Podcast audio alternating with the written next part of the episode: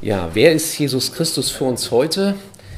Teil 2, seine Bedeutung für die Gemeinde. Darüber möchte ich heute mit euch, mit Ihnen nachdenken.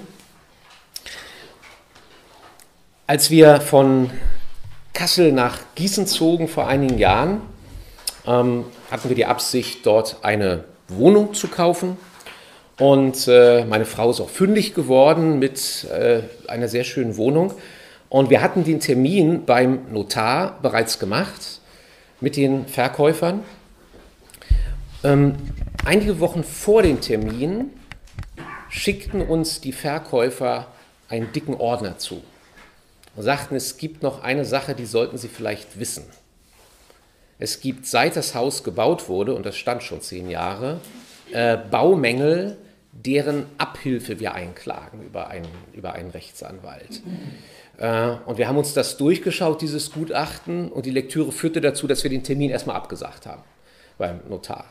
Denn da waren zwar auch Kleinigkeiten drin, wie dass die Hausnummer fehlte draußen oder dass das äh, Geländer zum, Wohn zum, zum Hauseingang um einige Zentimeter verrückt ist. Das ist ja nicht so schlimm, sondern dass es Probleme mit dem Fundament gab, mit der Abdichtung. So, das musste erst geklärt werden. Das wurde dann auch geklärt, insofern dieser gravierende Mangel tatsächlich behoben worden war. Aber trotzdem, ähm, mit vielem kann man leben, aber wenn es ums Fundament geht, wird es kritisch. Wenn es ums Fundament geht, wird es kritisch. Das gilt für ein Wohnhaus, das gilt aber auch für das Fundament unseres Lebenshauses und das gilt auch für das Fundament der Gemeinde. Wenn es ums Fundament geht, wird es kritisch. Für die Gemeinde gilt ein Satz, den ich mal bei einem katholischen Theologen gelesen habe. Der Grund, warum es die Kirche gibt, ist der Grund, auf dem sie steht, Jesus Christus. Der Grund, warum es die Kirche gibt, ist der Grund, auf dem sie steht, nämlich Jesus Christus. Karl Eisele, ein methodistischer Liederdichter aus dem 20. Jahrhundert, hat ein Lied hinterlassen, das vielleicht heute nicht mehr oft gesungen wird, dessen Text uns aber leiten kann in dem, was ich im Folgenden ausführen möchte.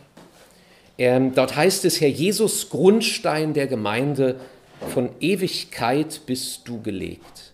Du bist es, der mit ewigen Kräften und heiliger Liebe alles trägt. Der Fels des Heils allein du bist für alle Zeit, Herr Jesus Christ.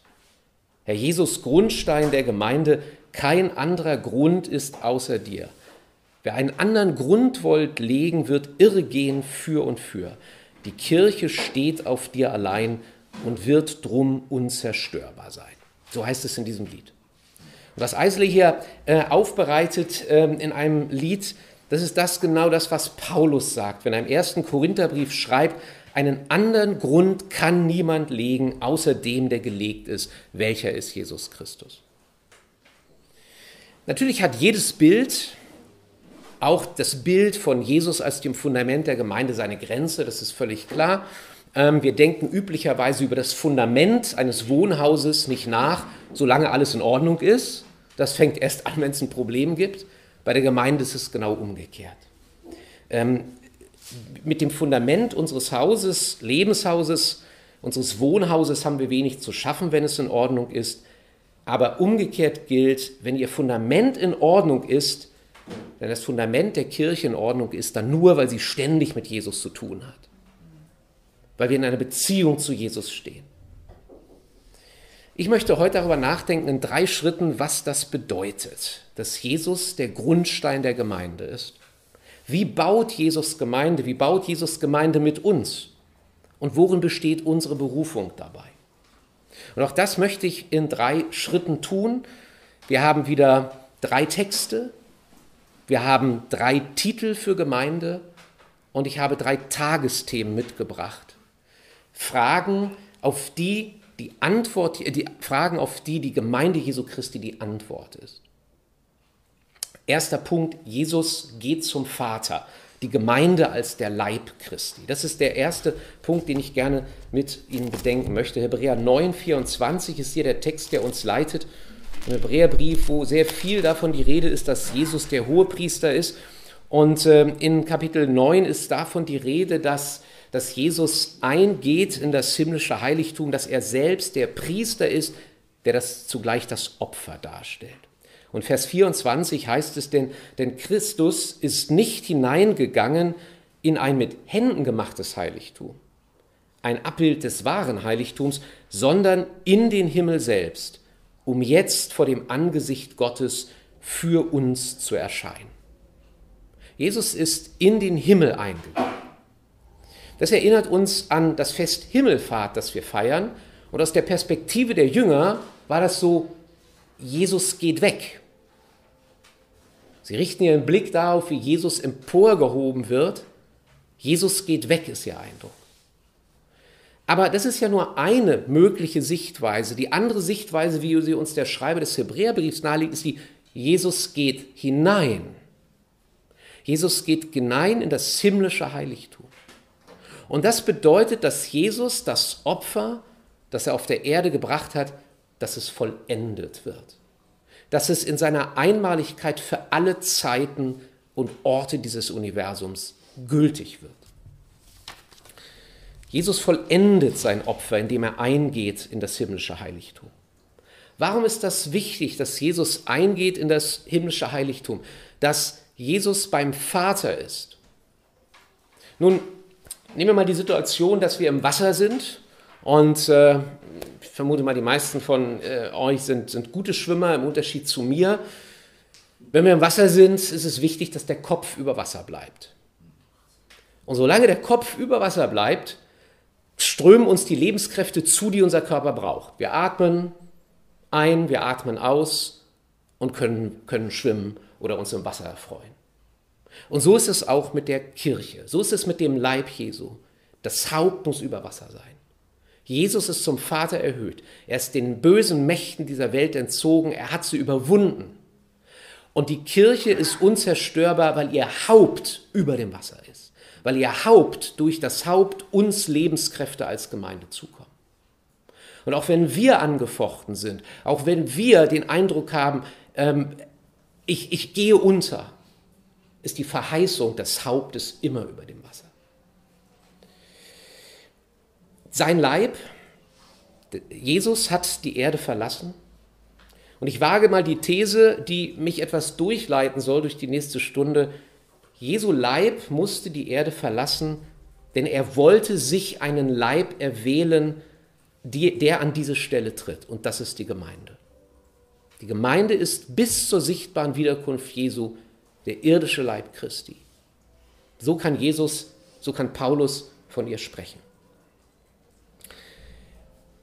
Damit sind wir bei einem Titel, den ich hier geben möchte. In der Überschrift wird er schon deutlich. Die Gemeinde als der Leib Christi. Es ist ein Bild, das Paulus in verschiedener Weise auswertet.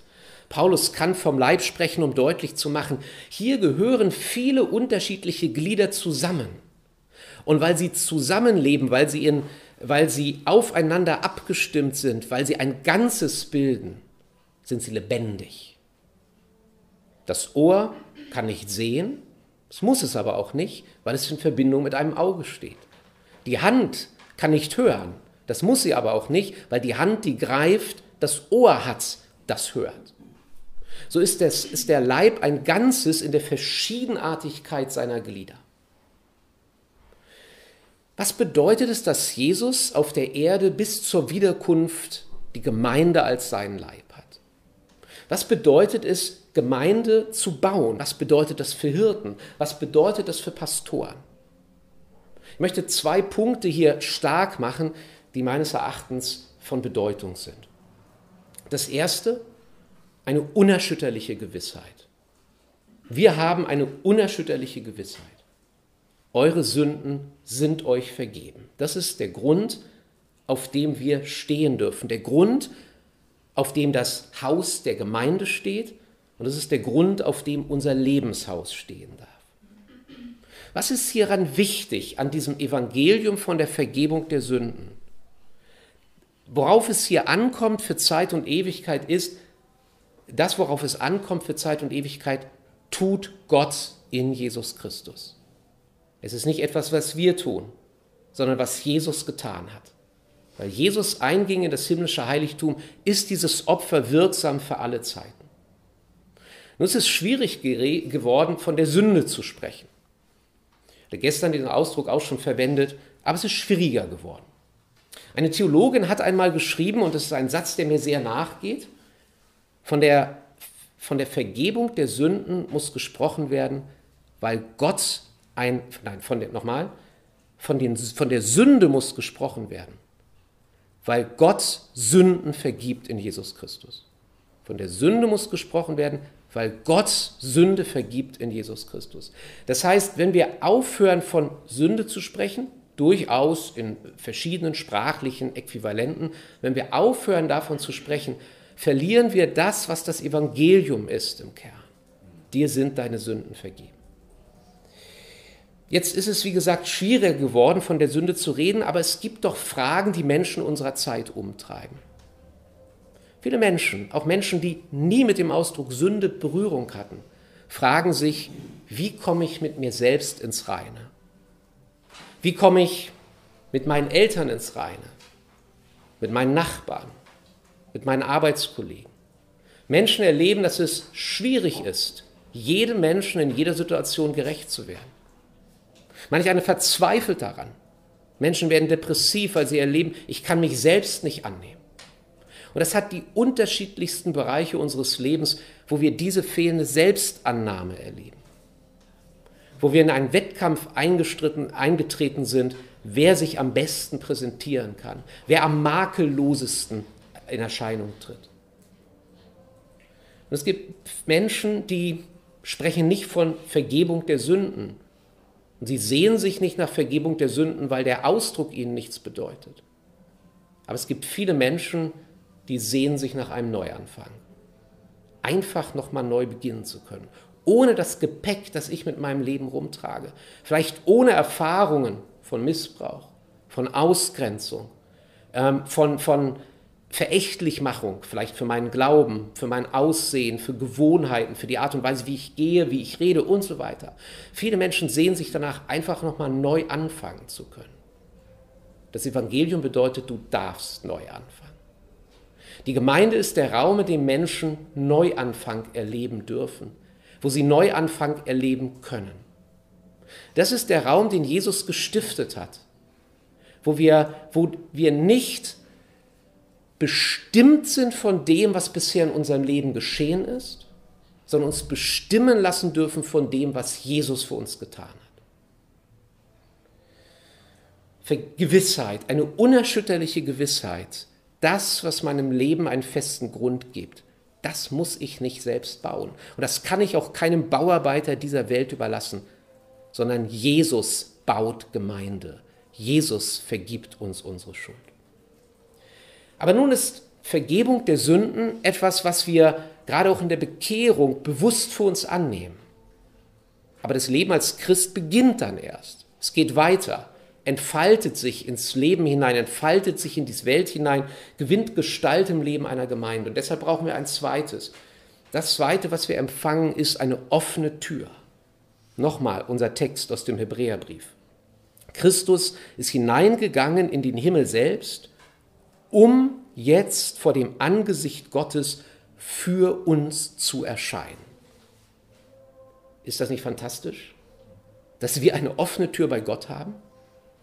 Jesus ist in seiner göttlichen und menschlichen Natur zum Vater gegangen. Das heißt, die Menschheit hat durch Jesus eine ständige Vertretung beim Vater. Das war der Ausdruck, den damals äh, die Bundesrepublik äh, wählen musste für ihre Botschaft in der DDR oder wollte auch wählen, um auszudrücken, das ist eigentlich kein Ausland, sondern wir sind eigentlich ein Staat, ein, ein Volk, ein Land. Und deshalb gab es in, Ost, in der Ostberlin keine Botschaft, sondern eine ständige Vertretung der Bundesrepublik. Und dieser Ausdruck ist hier in diesem Zusammenhang so schön. Durch Jesus, der in seiner menschlichen Natur aufgefahren ist zum Vater, hat die Menschheit eine ständige Vertretung bei Gott und eine offene Tür. Wir dürfen mit unseren Anliegen zum Vater kommen. Wir dürfen unser Leben gestalten aus dieser Beziehung nach oben, weil diese Beziehung von oben her gestiftet ist. Jesus hat die Tür zum Vater geöffnet. Jesus ist diese Tür, durch die wir gehen sollen. Im Sohn wird Gott zugänglich für uns. Sein Herz ist offen für das, was uns bewegt. Dafür, dass wir im Namen von Jesus zu ihm kommen. Und so ist das Christen, vollzieht sich das Christenleben in einer doppelten Gestalt, in einer doppelten Bewegung. Dass die Bewegung von oben nach unten, in Jesus sind uns Sünden, unsere Sünden vergeben.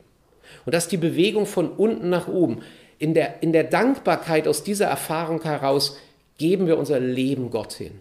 Stellen wir es in den Dienst für ihn. Und, der Aufgabe, und die Aufgabe von Hirten ist, die Gemeinde insgesamt in diesen Dienst hineinzuführen. Jeden einzelnen Christen dazu zu befähigen, seine Gaben zu entfalten, seine Gaben zunächst mal zu entdecken und dann in den Dienst der Gemeinde, in den Dienst des Reiches Gottes zu stellen. Die Gemeinde ist der Leib Christi. Die Gemeinde ist der gegliederte Leib Christi, hatte ich gesagt. In der Unterschiedlichkeit der Glieder, das heißt in der Unterschiedlichkeit der Gaben, der Charismen, sind wir der eine Leib Jesu Christi. Das Tagesthema, das ich ins Verhältnis zu dieser Aussage setzen möchte, ist das Stichwort der Identitätspolitik. Was ist damit gemeint? Unsere Gesellschaft zerfällt aktuell, seit einigen Jahren können wir das immer deutlicher sehen, unsere Gesellschaft zerfällt in immer mehr Identitätsgruppen. Gruppen, die sich über ein bestimmtes Persönlichkeitsmerkmal definieren. Und das erleben wir als zunehmend herausfordernd, weil ein bestimmtes Merkmal wichtig wird, bestimmen soll, wer wir sind. Nun erhalten ja Christen auch eine neue Identität. Paulus spricht davon, dass wir neue Schöpfungen Christus sind, dass wir Kinder Gottes, Erben des Reiches sind. Hier liegt unsere Identität als Christen. Und jetzt ist die Frage, aber was bedeutet das, dass wir eine neue Identität bekommen? Bedeutet das in letzter Konsequenz, dass wir auch wieder nur eine weitere Identitätsgruppe in der Gesellschaft sind? Eine neben den vielen anderen, die sich über Sexualität, Impfstatus, äh, ethnische Zugehörigkeit oder was auch immer definieren. Dass wir jetzt dazukommen und sagen, naja, aber unsere Identität liegt darin, dass wir aus Gott geboren sind, dass wir eine Wiedergeburt erlebt haben. Ich glaube, es gibt eine große Gefahr, dass wir tatsächlich in dieses Missverständnis abrutschen. Und die Gefahr wird dann aktiv, wenn die gesellschaftlichen Diskurse auch so in unseren Gemeinden sich abbilden, dass innerhalb der Gemeinde Gruppen entstehen, die sich definieren über etwas. Ich lasse mich nicht impfen versus ich lasse mich aber impfen. Ähm, und vieles andere, was ich, was ich vielleicht jetzt gar nicht überblicke, was Gemeinden beschäftigt, wo sich Gruppen innerhalb der Gemeinde bilden, die genau diese Vorstellung davon, dass wir der Leib Christi sind, ähm, ähm, gefährden, äh, erschüttern. Und dennoch sind wir als Christen, wie wir vor Gott her gedacht sind, nicht einfach eine weitere Gruppe. Nicht einfach eine weitere Identitätsgruppe. Warum? Zunächst mal, Identitätsgruppen finden sich zusammen, weil Menschen sich ihnen anschließen, weil sie dazugehören wollen zu einer Gruppe von Gleichgesinnten. Die Bibel sagt uns, Gemeinde Christi gibt es nicht, weil ihr mich erwählt habt, sondern weil ich euch erwählt habt, sagt Jesus. Worin liegt die Bedeutung dieser Aussage, dass Jesus uns erwählt hat? Damit ist überhaupt nicht in Abrede gestellt, dass wir nicht uns dazu verhalten müssen, dass wir uns im Glauben öffnen sollen dem, was Gott getan hat in Jesus. Sondern es meint, Jesus sucht, er wählt sich Menschen aus unterschiedlichen gesellschaftlichen Gruppen, aus Gruppen, die in der Gesellschaft miteinander verfeindet sind, baut er seine Gemeinde. Das ist das revolutionäre Programm der Gemeinde Jesu. Menschen zusammen finden zusammen im Namen Jesu sammeln sich zum Gottesdienst, obwohl sie aus Gruppen kommen, die in der Gesellschaft, in der Mehrheitsgesellschaft nicht zusammenfinden. Und das ist eine enorme Herausforderung. Ich glaube, wir haben das die letzten zwei Jahre erlebt, wie enorm das herausfordernd ist. Nicht einfach die gesellschaftlichen Lagerbildungen in der Gemeinde zu spiegeln, sondern einen Unterschied zu machen. Ich habe es jedenfalls so erlebt, dass es sehr herausfordernd, sehr schwierig ist. Und wir merken, dass bis in die, sage ich mal, sozialen Netzwerke hinein, in der auch Christen aktiv sind, ja, sich im Ton vergriffen wird. ähm, andere beschuldigt, angegriffen, Unterstellungen gemacht werden. Aber eigentlich soll es nicht so sein. Eigentlich ist es so gedacht, dass Menschen aus diesen unterschiedlichen Gruppen Gott gemeinsam anbeten sollen, so wie es in Galater 3, 28 deutlich wird. Da ist nicht mehr ähm, Jude und Heide, da ist, nicht, da ist nicht mehr Jude und Heide, nicht mehr Mann und Frau, nicht mehr Sklave oder Freie, sondern wir sind eins in Jesus Christus. Das ist der Anspruch, das ist der Zuspruch, der der Gemeinde gilt. Noch ein weiterer Punkt, worin sich Gemeinde Jesu von Identitätsgruppen unterscheiden soll. Identitätsgruppen machen einen Aspekt unserer geschöpflichen Wirklichkeit stark, verabsolutieren ihn. Häufig ist das heute in unserer Gesellschaft der Aspekt des Sexuellen. Es können aber auch andere Aspekte meiner Persönlichkeit sein, die ich verabsolutiere, ich, denen ich der Rang einräume, definieren zu dürfen, wer ich bin, als wer ich mich verstehe, als wer ich mich identifiziere, wie es häufig heißt heute. Die Identität, die wir als Gemeinde Jesu haben, macht nicht einen geschöpflichen Aspekt stark, sondern sie macht stark die Bestimmung, die Gott uns für unser Leben gegeben hat. Ein Leben zur Ehre Gottes zu führen.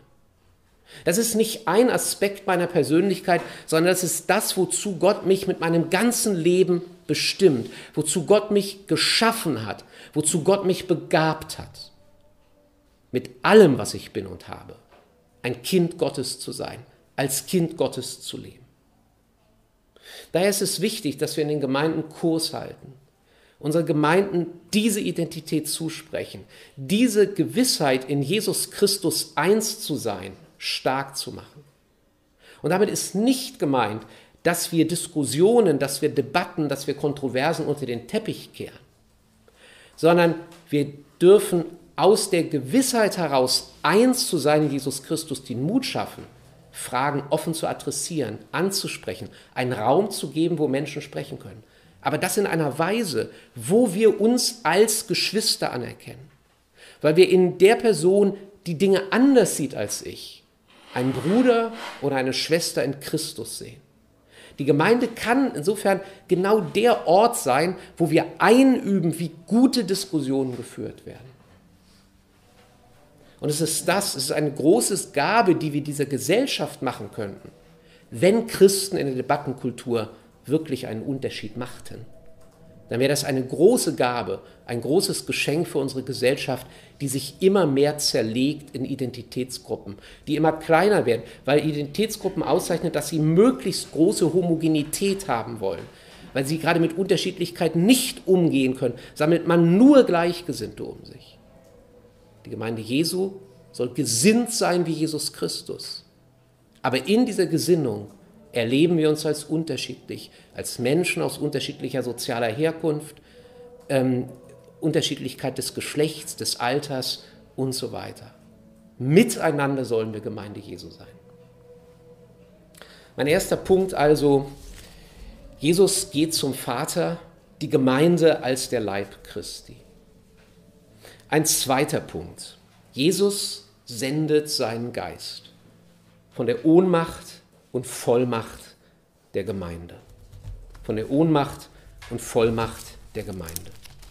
Ich möchte in die Apostelgeschichte gehen an den Anfang, Kapitel 2. Und ähm, wir merken es gleich, wir sind immer noch dran an diesem Punkt, den ich als Himmelfahrt benannt hatte. Petrus hält diese bekannte Predigt und kommt darauf zu sprechen, dass Jesus gekreuzigt worden ist, dass der Vater, ähm, dass er gestorben ist im Einklang mit dem Willen des Vaters, auch wenn er durch Menschen hingerichtet wurde. Und dann schreibt, äh, verkündigt äh, der Apostel weiter ab Vers 32, diesen Jesus, den ihr gekreuzigt habt, hat Gott auferweckt, wovon wir alle Zeugen sind. Nachdem er nun durch die Rechte Gottes erhöht worden ist und die Verheißung des Heiligen Geistes vom Vater empfangen hat, hat er dieses ausgegossen, was ihr seht und hört. Oder hat er diesen ausgegossen, wie ihr seht und hört. Beides kann man übersetzen. Denn nicht David ist in die Himmel hinaufgefahren, er sagt aber selbst, der Herr sprach zu meinem Herrn, setze dich zu meiner Rechten, bis ich deine Feinde lege zum Schemel deiner Füße. Das ganze Haus Israel soll nun zuverlässig erkennen, dass Gott ihn sowohl zum Herrn als auch zum Christus gemacht hat, diesen Jesus, den ihr gekreuzigt habt. Petrus spricht von einer sagt etwas Interessantes hier. Er sagt, dass Jesus, wie wir gerade gehört haben, aufgefahren ist zum Vater, also er ist hineingegangen in dieses himmlische Heiligtum und er bekommt vom Vater den Heiligen Geist. So heißt es hier nachdem er aufgefahren ist zur Recht Gottes und die Verheißung des Heiligen Geistes vom Vater empfangen hat, hat er diesen ausgegossen. Das heißt, da passiert etwas in der Beziehung zwischen Vater und Sohn und wir sind die Nutznießer dessen, was da passiert in dieser Vater-Sohn-Geschichte. Jesus gießt den Heiligen Geist aus über uns, wie ihr seht und hört, sagt Petrus. Anders gesagt, von der innigsten Beziehung, die es gibt, zwischen der, dem himmlischen Vater und dem erhöhten Christus, profitieren wir als Menschen. Ohne dass der Vater dem Sohn den Geist gibt, der Sohn den Geist ausgibt, könnte Gemeinde nicht sein. Wir empfangen den Geist, der von Ewigkeit her das Band der Liebe ist. So heißt es im Epheserbrief. Das Band der Liebe, das Band der Vollkommenheit. Und nun darf es geschehen durch die Gegenwart des Geistes unter uns, dass Menschen zum Glauben kommen, dass die Gemeinde entsteht. Was zeichnet diese Gemeinde, von der wir heute Morgen reden, weiter aus? Als erstes hatte ich gesagt, die Gemeinde ist der Leib Christi. Die Gemeinde ist aber zweitens auch die Gemeinschaft, in deren Schwachheit sich Gottes Macht erweist. Mit diesem Punkt möchte ich jetzt mit euch nachdenken. Sie ist die Gemeinschaft, in deren Schwachheit sich Gottes Macht erweist. Lasst uns über die Wirklichkeit und Wirksamkeit des Heiligen Geistes etwas nachdenken. Denn ohne, denn der Heilige Geist ist der Lebensatem der Kirche. Was bewirkt der Heilige Geist? Was wirkt der Heilige Geist? Der erste grundlegende und unverzichtbar fundamentale Punkt ist, dass der Heilige Geist uns die Liebe Gottes erfahren lässt. Römer 5, Vers 5 ist hier der Text, der uns äh, helfen kann, diese Wirklichkeit auch theologisch stark zu machen. Da heißt es, denn die Liebe Gottes ist ausgegossen in unsere Herzen durch den Heiligen Geist, der uns gegeben ist. Punkt. Das ist die Grundwahrheit, in der Gemeinde besteht. Dass kein Christ ohne die Liebe Gottes ist. Sie ist die Grundgabe des ewigen Lebens, die Liebe Gottes durch den Heiligen Geist zu empfangen. Und dabei kommt es nicht auf das Gefühl an, nicht darauf, ob es irgendeine besondere Empfindung ist, irgendeine ähm, faszinierende oder spektakuläre Erfahrung, die ich gemacht habe, sondern Menschen erleben diese, diese, diesen Eingießung der Liebe Gottes auf unterschiedliche Weise. Und wir brauchen keine Schablonen dafür, wie man das erleben muss, sondern wir anerkennen die Souveränität Gottes, dass Gott in seiner Herrschaft und Herrlichkeit, in seinem Herrsein unterschiedlich an Menschen handelt. Manch einer empfängt die Liebe Gottes als, als ein stilles, als ein stilles Empfangen dieses Geistes. Bei manchem hat es großartige, spektakuläre Wirkung. Aber wichtig ist anzuerkennen, dass, wir, dass Gott Raum hat, unter uns zu handeln in seiner Souveränität. Vielmehr kommt es darauf an, dass wir die Liebe Gottes wirklich empfangen, dass sie in unserem Leben Gestalt gewinnen kann, dass wir uns von dieser Liebe regieren lassen. Die Liebe Gottes reinigt uns von allem Bösen. Denn im Herzen ist nur Platz für einen Herrn. Man könnte auch zugespitzt sagen, unser Herz ist nicht größer, als dass es Platz hat für einen Herrn. Das heißt, uns ist eine Entscheidung abverlangt. Und auch wenn wir als Christen erleben, oh, da gibt es diese Dinge im Leben, wir haben es gestern auch angesprochen, es gibt Dinge im Leben, wo habe ich Zweifel daran, ist Jesus wirklich genug für mein Leben? Habe ich mit Jesus alles, was ich im Leben und Sterben brauche? Solche Anfechtungen erleben ja wir auch als Christen. Auch wenn wir immer wieder dieses Reden des Bösen erleben, in diese Zweifel hineinkommen, ist es wichtig, dass wir die Herrschaft Jesu in unserem Herzen bekennen. Dass wir ankämpfen gegen das, was seiner Herrschaft widerstrebt. Dass wir Jesus einfach regieren lassen. Dann wird sterben, was nicht in seine neue Welt gehört. Aber nun lasst uns nicht so sehr vom einzelnen Herzen her denken, denn das führt sehr schnell wieder in die Vereinzelung, sondern lasst uns das, was Paulus schreibt, vom Leib Christi her denken. Gemeinde ist der Ort, in dem wir dazu berufen sind, miteinander zu ringen, füreinander zu beten, einander Vergebung und Segen zuzusprechen. Ja, die Last des anderen mitzutragen. Galater 5, Vers 1. Einer trage des anderen Last.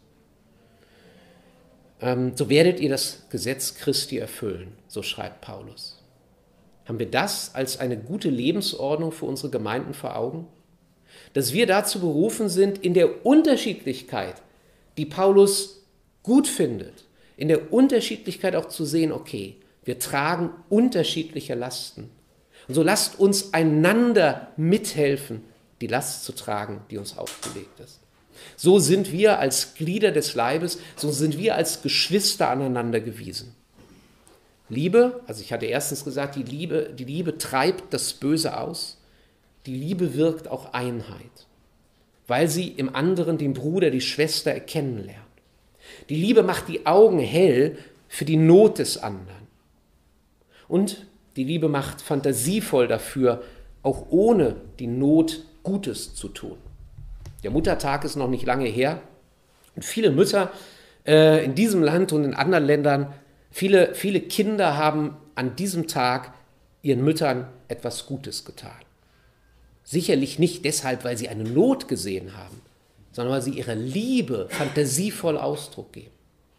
Die Gemeinde soll dieser Raum sein, wo wir zum einen durchaus die Not des anderen sehen, aber unsere Liebe hat keine Grenze an der Not des anderen, sondern sie ist fantasievoll dafür, überströmt zu sein, dem anderen Gutes zu tun, einfach einander Freude zu bereiten, Gutes zu tun, aus der Liebe heraus, die wir von Gott empfangen haben.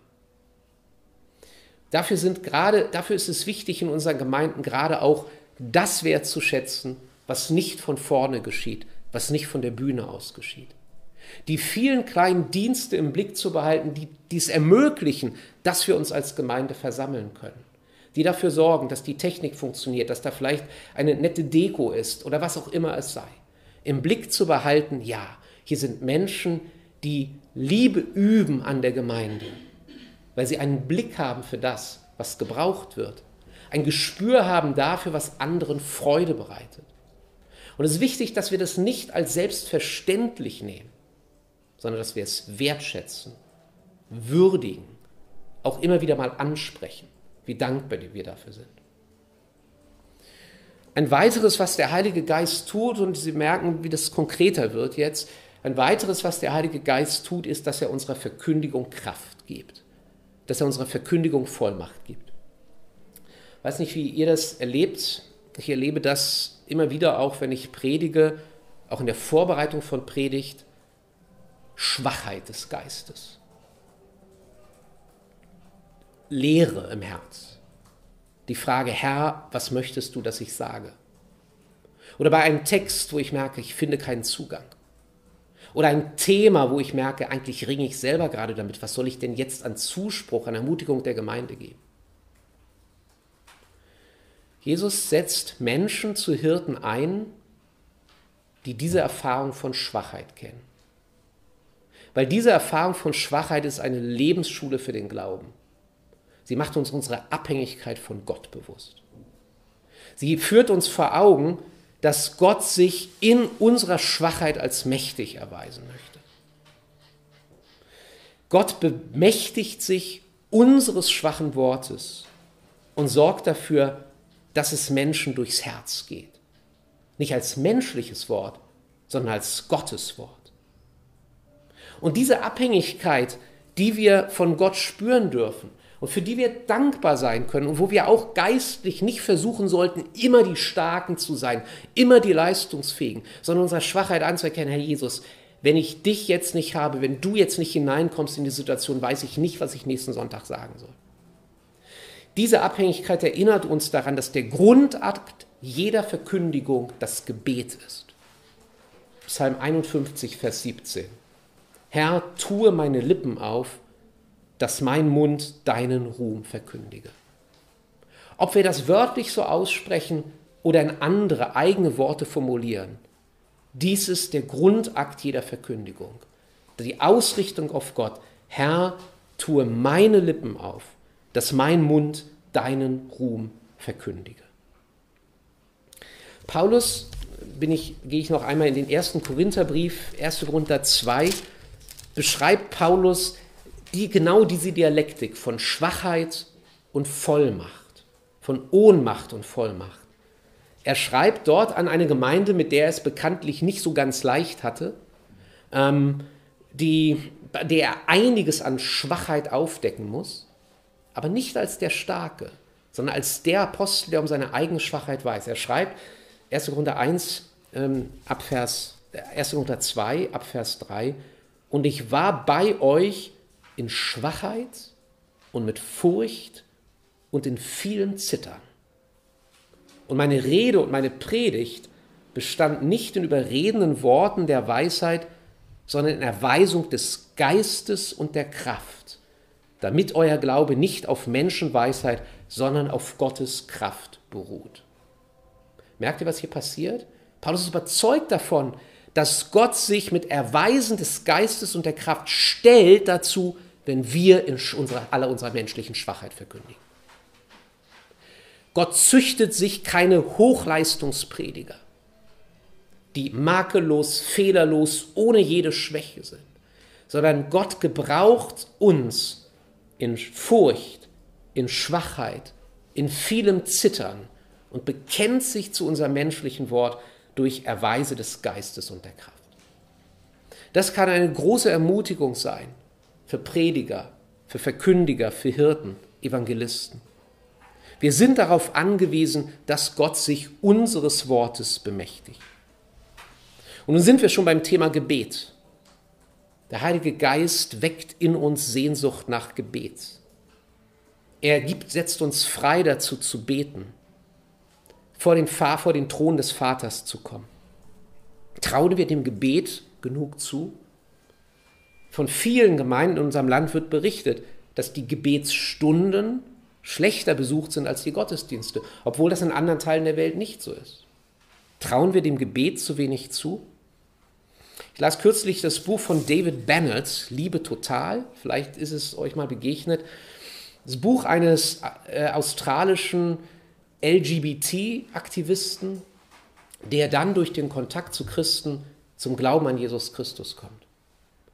Der dann in seinem Buch beschreibt, was das für ein weiter Weg für ihn noch war von der Gewissheit, dass er Jesus Christus liebt, dass er ein Kind Gottes ist, bis hin zu der Kraft, die er bekam, daraus die Konsequenz auch zu ziehen, als zölibatär, enthaltsam lebender Homosexueller, jetzt sein Christsein zu leben. Das ist ein sehr spannendes, sehr starkes, sehr persönliches und sehr ehrliches Buch. Dafür, dass er zum Glauben kam, für diesen Weg spielte eine Freundin von ihm, eine Filmemacherin, eine Künstlerin, eine wichtige Rolle. Sie trifft sich mit David im Restaurant und äh, Folgendes passiert. Ich möchte uns das jetzt vorlesen. Eine sehr ermutigende Geschichte, wie ich finde. Plötzlich weiteten sich ihre Augen. David, ich spüre gerade unglaublich stark Gottes Gegenwart. Sie hielt inne. Er liebt dich über alles. Normalerweise würde ich so etwas nie fragen, aber darf ich für dich beten? Sie sind in, einem, in einer Kneipe, in einem Restaurant. Sogleich tobte in mir ein innerer Kampf, wie ich darauf reagieren sollte. Sollte ich Ja oder Nein sagen? Eine Stimme in meinem Verstand flüsterte, du bist ein guter Agnostiker. Du musst schon offen sein fürs Gebet, denn du weißt ja nicht, ob es einen Gott gibt. Jede andere Antwort wäre intellektuell unaufrichtig und engstirnig. Ein zweiter Gedanke, diesmal lauter, folgte dem ersten auf den Fersen. Sieh zu, dass du wegkommst von dieser verrückten Fundamentalistin. Das ist doch das Produkt einer Gehirnwäsche, so wie diese Christen, von denen du in der Zeitung liest. Doch die sanftere Stimme gewann. Ja, du kannst ruhig für mich beten, sagte ich schließlich. Ich glaube aber nicht, dass irgendwas passieren wird. Immer gefährliche Aussage, sowas. Als Madeleine, so heißt die Freundin, mir ihre Hände auflegte und zu beten begann, schien sich der Kneipenlärm um mich her zu entfernen. Ich trat in eine Stille ein, ein Frieden. Bald spürte ich ein sanftes Kribbeln oben auf meinem Kopf, das langsam stärker wurde, so als gösse mir jemand Öl auf den Kopf. Die warme Empfindung lief über meinen ganzen Körper herab bis zum Wasser, wie, wie ein Wasserstrom. Etwas derartiges hatte ich noch nie zuvor gespürt. In einem einzigen Augenblick in diesem Erlebnis, das so total von außen kam und das ich nicht gebeten hatte, wurde, ich in meinem Verstand, wurde mein Verstand in den Kopf, auf den Kopf gestellt. Mein ganzes Suchen in der Religion, in Beziehungen, im Atheismus, nichts davon war zu vergleichen mit dieser Liebe, die mich durchströmte wie Elektrizität. Zum ersten Mal wusste ich, dass Gott real ist und dass er mich liebt. Das verändert alles, erkannte ich. Und dann fragt ihn eine Stimme, willst du mich? Willst du mich? Und er schreibt, und ich wollte. Ich war so erschöpft von meiner lieblosen Welt, dass ich nach dem griff, was mir da angeboten wurde. Wenn du wirklich da bist, dann ja, sagte ich zu meiner, in, zu meiner eigenen Überraschung. Und im selben Moment durchdrang ein dünner Lichtstrahl wie ein Laser die Dunkelheit über meinem Herzen und leuchtete in jenen geheimnisvollen Raum tief in meinem Innern hinein. Später sollte ich herausfinden, dass Jesus in Johannes 7,38 von diesem Ort spricht, als von dem Innern, aus dem für diejenigen, die an ihn glauben, lebensspendendes Wasser, der Geist Gottes ausgeht wie ein Strom. Und dann spürte ich einen Wind, als ob mich jemand anhauchte und mit Leben erfüllte. Es war, als täte ich meinen ersten Atemzug. Das ist das, was David Bennett beschreibt. Das ist das, was er erlebt daraufhin, weil eine Frau in einer Kneipe dem inneren Impuls folgt, ich möchte für dich beten. Ich möchte uns sehr ermutigen dazu, solche Gelegenheiten, die Gott uns schenkt, solche Räume und Zeiten nicht zu verpassen. Durch den Alltag zu gehen, im Hören auf Gott darauf, gibt es hier vielleicht einen Menschen, für den ich beten soll. Ich habe das bei mir selbst gemerkt, wie in den letzten Jahren da eine stärkere Zuversicht gewachsen ist, für Menschen zu beten. Bin auch eher jemand, der im öffentlichen Raum da sehr vorsichtig ist, sehr zurückhaltend ist, irgendwie zu zeigen, ähm, was es mit mir auf sich hat. Aber das zu erleben, das zu hören, das zu lesen, was Gott tut, wenn wir ihn bitten, ist beeindruckend, ist stark, weil Gott uns in seiner Kraft, Gott unsere Schwachheit benutzen möchte. Gott handelt zu seiner Zeit nach seiner Weise. Das Gebet ist nicht Magie. Wir bewegen nicht Gesetze der unsichtbaren Welt, sondern wir sprechen von Herz zu Herz. Das ist der Unterschied zur Magie. Wir sprechen von Herz zu Herz mit Gott. Und wir anerkennen, dass Gott etwas tun kann, so wie wir es bei David Bennett gelesen haben, der dieses Empfinden hat, dass wie heißes Öl über seinem Kopf ausgegossen wird. Und wir erkennen auch, wenn anderes. Wir anerkennen auch, wenn Gott anders handelt. Und doch wird es jetzt, und das ist hier die letzte, letzte Passage in diesem Abschnitt für mich, und doch wird es in dem, was wir jetzt gelesen, in dem, was ich gesagt habe, ernüchternd, zugleich aber auch tröstlich. Wie passt denn das, was Paulus schreibt? Wie passt denn das, was Paulus zu Gemeinde schreibt? Wie Jesus sich Gemeinde vorstellt, zur Wirklichkeit dessen, wie wir Gemeinde erleben? Und wie passt sie zur Geschichte der christlichen Kirche durch die Jahrhunderte hindurch? Da gibt es viel Einspruch, vieles, was sich dagegen sagen lässt. Was hat die Kirche nicht alles an Schuld auf sich geladen? Wie viel Missbrauch gibt es nicht auch in Gemeinden? Vieles, was sich mit Recht dazu sagen ließ. Wenn die Kirche der Leib Christi ist, dann ist dieser Leib schwer entstellt. Und zwar häufig aus eigenem Verschulden von uns. Und doch hat dieses Moment des sich Ehrlichmachens, der Ernüchterung, auch einen Trost. Bleiben wir am ersten Korintherbrief.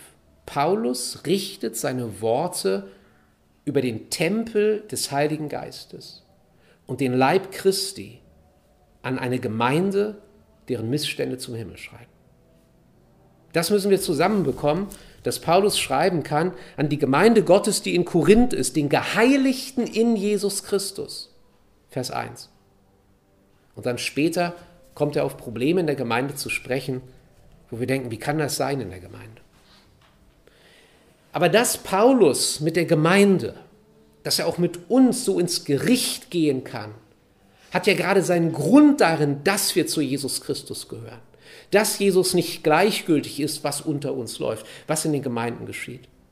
Und es ist wie ein Muster, das sich durch die alttestamentliche und die neutestamentliche Bundesgeschichte hindurchzieht, dass Gott sich immer wieder fehlbarer Menschen bedient und mit ihnen seine Geschichte schreibt. Denken wir nur an David, denken wir an Salomo, denken wir auch an Petrus. Paulus fordert uns auf, nicht aus dem Blick zu verlieren, wer Jesus für uns ist. Im zweiten Timotheusbrief, der so etwas wie ein Vermächtnis des Apostels ist, da schreibt er, das ist gewisslich wahr. Sind wir mit gestorben, so werden wir mit leben. Dulden wir, so werden wir herrschen. Mitherrschen. Verleugnen wir, so wird er uns auch verleugnen. Sind wir untreu, so bleibt er treu, denn er kann sich selbst nicht verleugnen. Man muss hier wirklich jeden, jedes Wort sehr aufmerksam lesen. Und auf den ersten Blick ist das doch widersprüchlich, was Paulus hier schreibt. Verleugnen wir Christus, so wird er uns auch verleugnen im Endgericht. Sind wir untreu, so bleibt er doch treu. Ja, was denn nun? Das, was Paulus schreibt, scheint für ihn kein Widerspruch zu sein. Sonst wären uns diese Sätze nicht überliefert gewesen. Sie erinnern im ersten daran, dass Glaube bedeutet, sich zu Jesus zu bekennen. Und dass es eine Frage der, der Zugehörigkeit zu Christus ist, des Bekennermutes einzustehen für den Namen von Jesus. Ja, es ist uns auch zur Warnung geschrieben. Verleugnen wir ihn, so wird auch er uns verleugnen. Aber ein zweites, sagt Paulus, sind wir untreu, so bleibt er treu. Das lenkt den Blick von uns weg auf Jesus. Jesus kann sich selbst nicht verleugnen. Er ist der treue Hirte. Er ist der gute Hirte. Er lässt uns auch in unserer Fehlbarkeit nicht einfach fallen sondern hält uns, will unser Herz festmachen, will uns stark machen in ihm. Jesus kann einfach nicht aus seiner Haut. Er ist die Treue. Er bekennt sich zu seiner Gemeinde, zu einer Gemeinde, die er sich noch zubereiten muss, die noch nicht am Ziel ist. Die Gemeinde als der Ort, wie hatte ich es gesagt, die Gemeinde als der Ort, wo wir von der, wo wir Ohnmacht unserer menschlichen Kraft die Vollmacht des Geistes erfahren. Was ist das Tagesthema, was ich hier ziehen möchte? Ich habe es überschrieben Trägheit und Verzagtheit. Und ich muss einen Satz davor schieben, üblicherweise würde ich das so im freikirchlichen Bereich kaum sagen. Denn was, das, was viele Freikirchen auszeichnet, ist ja gerade ein hohes Maß an Aktivität, manchmal sogar Aktivismus. Ein Programmpunkt jagt den nächsten. Jeder immer im Betrieb. Und trotzdem glaube ich, dass es nach zwei Jahren Corona jetzt auch das andere braucht. Den Blick darauf, wo sind wir vielleicht träge geworden? Oder wo sind wir auch in, als Christen in Deutschland verzagt geworden angesichts der grasierenden gesellschaftlichen Entwicklungen, der Dynamiken, die diese Entwicklungen haben? Der christliche Glaube ist lebendig und Christen sind mutig, aber manchmal denke ich, gerade in Deutschland sehe ich da nicht so viel von. Wir zehren von den großen Erweckungen vergangener Jahrhunderte, aber das Kapital dieser Erweckung scheint fast aufgebraucht. Ich nehme wahr in Gemeinden eine Corona-Trägheit. Die Beschränkungen haben vielleicht tatsächlich so etwas wie einen Säkularisierungsschub geschaffen. Ich bin noch nicht sicher, ob man es sagen kann, aber ich halte es zumindest für möglich. Es braucht wenig Energie, nicht mehr zum Gottesdienst zu gehen, sondern fortan das Leben der Gemeinde von der Couch aus zu verfolgen. Mit einer guten Tasse Kaffee in der Hand, mit dem Croissant, Sonntag früh, keine Hektik, kein eiliges Aufbrechen zum Gottesdienst. Jetzt bei den hohen Spritpreisen hat das auch eine gute finanzielle Ersparnis noch, nicht zur Gemeinde zu fahren. Es braucht aber sehr viel Energie, um aus diesem Modus wieder herauszukommen und zu sagen, ich möchte in die Gemeinde gehen, ich möchte Gemeinschaft erleben. Gott möchte, dass wir uns als sein Leib sichtbar versammeln. Dass wir nicht in der Zergliederung bleiben, auch nicht in der digitalen Zerstreuung, wo parallel zum Gottesdienst nur mit einem Mausklick noch ganz vieles andere auch läuft, was uns interessieren, was uns ablenken könnte. Ähm, wir brauchen enorme Energien, um auf diesen, aus diesen eingespielten Corona-Mustern wieder herauszufinden. Aber das ist Gottes Plan für uns als Gemeinden. Gemeinden, die als physische Gemeinschaft erfahrbar sind. Menschen, die sich ins Gesicht schauen und nicht in den Bildschirm, in die Kamera. Menschen, die einander umarmen. Menschen, die einander die Hände halten. Menschen, die sich einander zuwenden. Wir brauchen einen neuen Aufbruch. Wir brauchen den Aufbruch darin wieder, nachdem die Beschränkungen weggefallen sind, Gemeinde zu leben. Und damit stelle ich überhaupt nicht in Abrede, dass all die Gemeinden, die jetzt in Übertragungstechnik investiert haben, auch noch auf absehbare Zeit, auf Jahre hinweg davon profitieren werden, dass sie dieses Equipment auch weiter sehr gut nutzen werden. Es eröffnen sich Möglichkeiten, die wir da vorher nicht hatten. Aber wir dürfen nicht von dem einen Extrem in das andere fallen und in, der Digitalisierung jetzt die Segnungen des kommenden Gottesreiches sehen, sondern Gott baut seine Gemeinde als irdischer Leib, als ein Leib von Menschen aus Fleisch und Blut. Menschen, die mehr sind als die Hand, die die Maus oder die Tastatur bedient. Ich erlebe auch viel Verzagtheit, wenig vom Evangelium her begründeten Widerspruch gegen gesellschaftliche Entwicklung. Christen sagen mir, ach weißt du, ich habe einfach keine Lust mehr darauf, immer nur wahrgenommen zu werden als jemand, der gegen etwas ist. Ja, das kann ich gut verstehen. Das ist verständlich. Man möchte nicht der Buhmann oder die Buhfrau sein, äh, angesichts von, äh, da, wie wir wahrgenommen werden und wie diese Wahrnehmung dann auch medial verstärkt wird. Die Christen, die sich gegen alle neuen Entwicklungen irgendwie stellen, die einfach den Anschluss nicht schaffen an den Zug der Zeit. Und trotzdem frage ich mich, was ist die Alternative, wenn es wirklich kritikwürdige Entwicklungen gibt? Vor allem Entwicklungen, die sonst kaum jemand anspricht. Was wir brauchen, ist wirklich eine neue Ausgießung und Erfrischung durch den Heiligen Geist, der uns mutig im Bekenntnis macht, treu im Gebet, eifrig zu guten Werken und brennend im Geist. Und da bin ich beim dritten und letzten Punkt. Jesus kommt wieder. Ausharren bis ans Ende. Jesus kommt wieder. Ausharren bis ans Ende. Ich gehe nochmal in die Apostelgeschichte, jetzt Kapitel 1.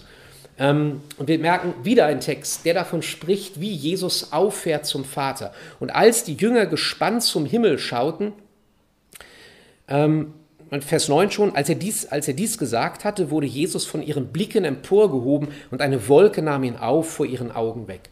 Und als die Jünger gespannt zum Himmel schauten, wie er auffuhr, siehe, da standen zwei Männer in weißen Kleidern bei ihnen, die auch sprachen, Männer von Galiläa, was steht ihr da und seht hinauf zum Himmel? Dieser Jesus, der von euch weg in den Himmel aufgenommen worden ist, wird so kommen, wie ihr ihn habt, hingehen sehen in den Himmel. Ich zitiere mal einen Satz aus einer Predigt von dem lutherischen Theologen Adolf Köberle. Der schreibt folgendes. Die Himmelfahrt weist über sich selbst hinaus auf einen anderen Tag da der verborgene Herr aus der Verheißung hervortreten und sein Reich in alle Welt, in einer alle Welt überführenden Sichtbarkeit auf Erden neu bauen und vollenden wird. Alles im Leben von Natur und Geschichte drängt hin auf eine Aufhebung und Überwindung des großen Zwischenzustands, der immer noch so viel Tränen, Leid und Geschrei in sich birgt und der oft kaum mehr zu ertragen ist. Zitat Ende. Also die Himmelfahrt weist auf einen Tag hinaus, nämlich den Tag der sichtbaren Wiederkunft Christi, wenn er aus der Verhüllung heraustreten wird. Die Jünger werden hier im Text zurück, zurechtgewiesen. Was schaut ihr da, was starrt ihr da in den Himmel? Das ist die Erinnerung daran, dass Jesus sich selbst einen Leib auf der Erde geschaffen hat, bis zu seiner Wiederkunft. Wir sollen nicht wie Hans Guck in die Luft, in die Luft starren und nicht mitbekommen, was um uns herum geschieht, bis Jesus wiederkommt. Weil das ist die Zeit und der Raum, in dem wir jetzt leben sollen. Der Fixpunkt des Glaubens ist der wiederkommende Christus. Aber wir begegnen Jesus in unserem Nächsten. Wir begegnen Jesus in den Menschen um uns herum. Wir begegnen Jesus im Leib, in der Leibgestalt seiner Gemeinde. Die kirchliche Tradition spricht für das, was die Gemeinde, das, was die Gemeinde jetzt erlebt, spricht sie von der Ecclesia Militanz, von der kämpfenden Kirche. Und das ist der Titel, den ich ihr geben möchte, hier als drittes, die kämpfende und ausharrende Kirche. Die kämpfende und ausharrende Kirche. Jesus wird wiederkommen und dann wird er die Gemeinde sich zubereitet haben als fleckenlose und reine Braut. Epheser 5, 27 spricht Paulus davon. Bis dahin aber erfährt die Gemeinde, was Paulus von sich selbst noch schreibt. Allenthalben waren wir bedrängt, von außen Streit, von innen Furcht. So schreibt Paulus das, 2. Korinther 7, Vers 5.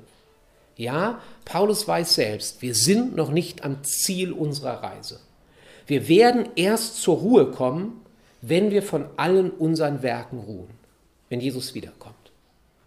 Unsere Berufung ist es, Jesus jetzt nicht zu verleugnen, sondern sich zu ihm zu bekennen. Eines der beeindruckendsten Bücher, die ich in den letzten Jahren gelesen habe, ist ein Buch des katholischen ähm, Autors Martin Mosebach. Er hat ein Buch geschrieben mit dem Titel Die 21. Ich weiß nicht, ob da bei euch etwas klingelt. Es waren 21 koptische Christen, die vom islamischen Staat an der, an der, an der libyschen äh, Küste enthauptet wurden. Ja, sie war, waren gesteckt worden in diese orangenen äh, Jacken, die erinnern sollten an das, was die Amerikaner in Guantanamo äh, mit den islamischen, äh, islamistischen Kämpfern tun. Und äh, diese Gruppe von, von Islamisten hatte diese Bauarbeiter entführt ähm, und identifizierte sie als koptische Christen und wollte an ihnen sehr wirksam ein Exempel statuieren. Man sah das daran, wie das auch videotechnisch dann inszeniert wurde. Ja, weil es wurde, war offensichtlich gescriptet, sagen einige, ähm, wurde gefilmt, dann in alle Welt verbreitet, auch in all der Grausamkeit inklusive der, der Enthauptung. Unter diesen 21 befand sich ähm, ein sehr dunkelhäutiger Mann, von dem die S-Kämpfer meinten, das könne eigentlich kein, kein Ägypter sein und sie wollten ihn freilassen. Und dieser junge Mann, ich glaube, er kam aus dem Sudan, sagte, nee, nee, ich bin aber auch Christ. Daraufhin wurde er mit ihnen hingerichtet. Und diese 21, so zeigt es auch das Video, das ich selbst nicht gesehen habe, ich verlasse mich auf die Beschreibung von Martin Mosebach, diese 21 ähm, lassen erkennen, dass sie als Jesus-Jünger sterben. Denn das Video zeigt, wie sie mit dem Namen Jesus auf den Lippen sterben. Bis zum Schluss halten sie fest an ihrem Herrn und verleugnen ihn nicht. Das Buch ist sehr beeindruckend, sehr sehr faszinierend bis hin zu dem Punkt, der für uns als Mitteleuropäer wahrscheinlich befremdlich wirkt. Aber Mosebach beschreibt das sehr eindrücklich, dass der IS dieses Video mit der Enthauptung der 21 als ein Propagandavideo verwendet hat, das die Christen warnen sollte. Ihr werdet alle sterben. Allah ist größer als ihr. Wir werden euch alle töten. Dieses Video sollte zur Abschreckung, zur Mahnung und zur Warnung dienen. Und Mosebach beschreibt, wie er das Dorf besucht, aus dem diese 20 kamen, und wie dort in den Häusern der Familien der Getöteten die ganze Zeit dieses Video läuft und die Familien Gott preisen dafür, dass ihre Kinder bis zum Schluss an Jesus festgehalten haben. Das heißt, sie hören das Video, sehen das Video als eine Ermutigung für ihren Glauben, dass ihre Söhne festgehalten haben. Für sie ist das kein Drohvideo, sondern ein Video, in dem Gott verherrlicht wird. Sehr, sehr beeindruckend. Also eine Empfehlung, Martin Mosebach, die 21. Die Frage an uns ist, machen wir uns darüber Gedanken, ob wir vor wessen Urteil wir bestehen wollen, ob wir vor dem Urteil unseres Herrn bestehen oder vor dem Urteil von Menschen dieser Welt?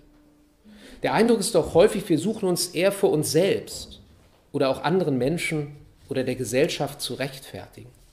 Wir fragen dann, wie relevant ist das eigentlich, was ich tue für die Gesellschaft? Wir dürfen aber nicht aus dem Blick verlieren, nicht so sehr, was ist die Relevanz, sondern sind wir geeignet, sind wir vorbereitet dafür, dass Jesus wiederkommt? Sind wir vorbereitet dafür, das uns verheißene Erbe anzutreten? Das ist die Frage, die uns vielleicht stärker beschäftigen sollte. Von unserem Glaubensleben, vom Leben unserer Gemeinden ist nicht Effizienz gefordert, sondern Treue im Dienst.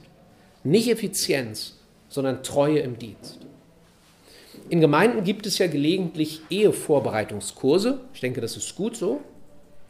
Aber das betrifft diejenigen, die aktuell vor einer Eheschließung stehen. Meine Frage wäre, gibt es bei uns eigentlich auch Ewigkeitsvorbereitungskurse?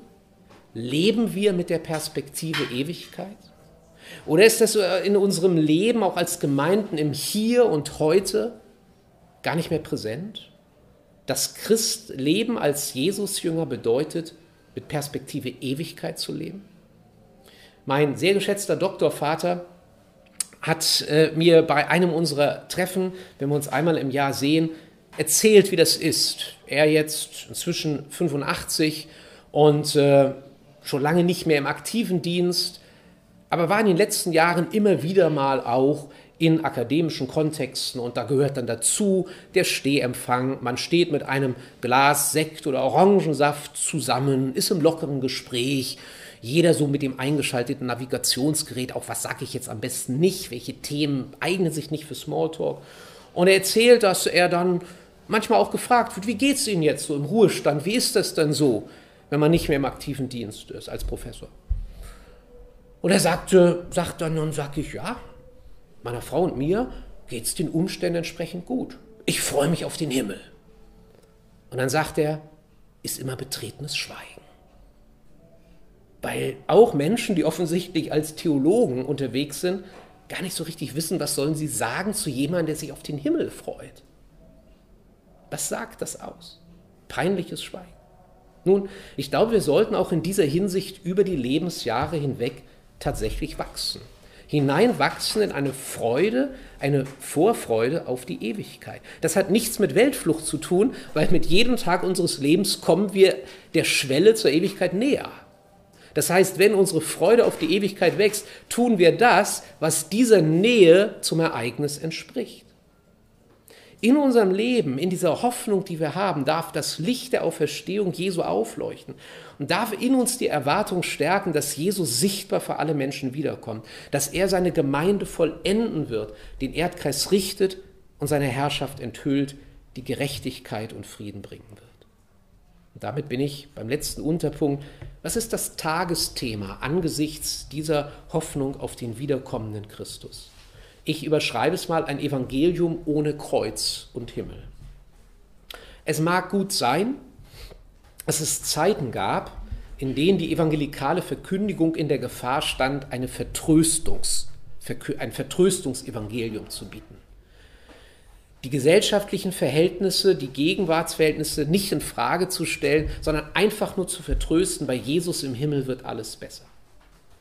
Ich denke, dass wir heute eher in der gegenteiligen Gefahr stehen, den Himmel aus dem Blick zu verlieren, die Freude darauf, die unser Leben bestimmen sollte.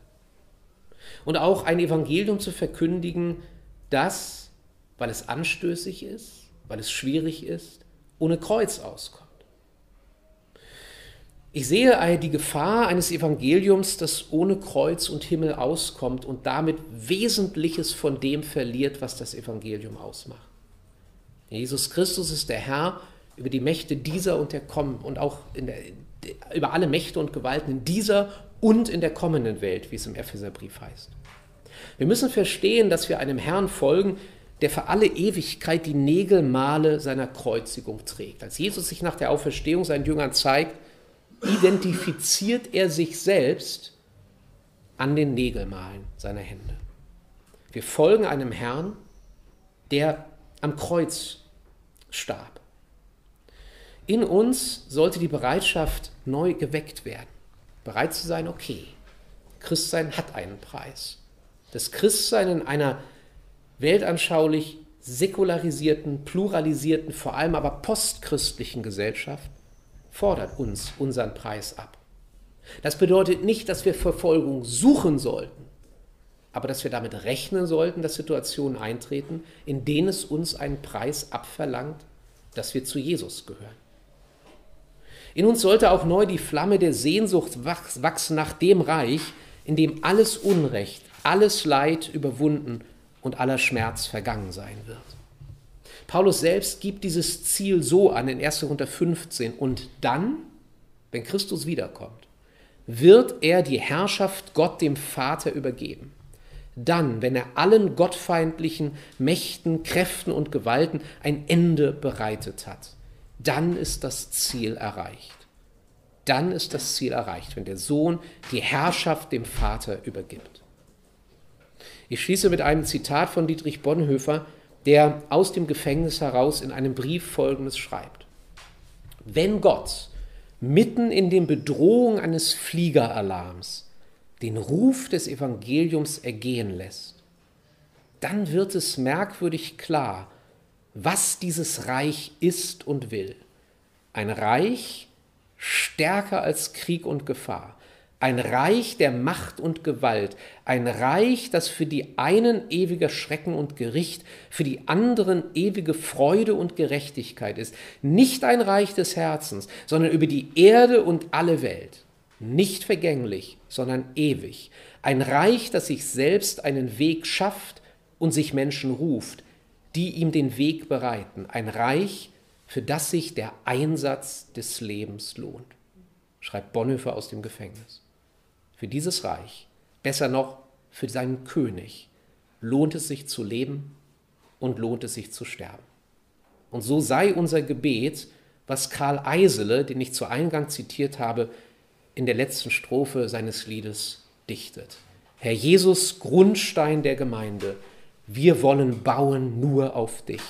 Was wir auf dich, den Fels gebauet, das bleibet gebauet ewiglich. Wohl mögen Stürme drüber gehen, es wird dies alles überstehen. Amen, so sei es. Vielen Dank für Ihre Aufmerksamkeit.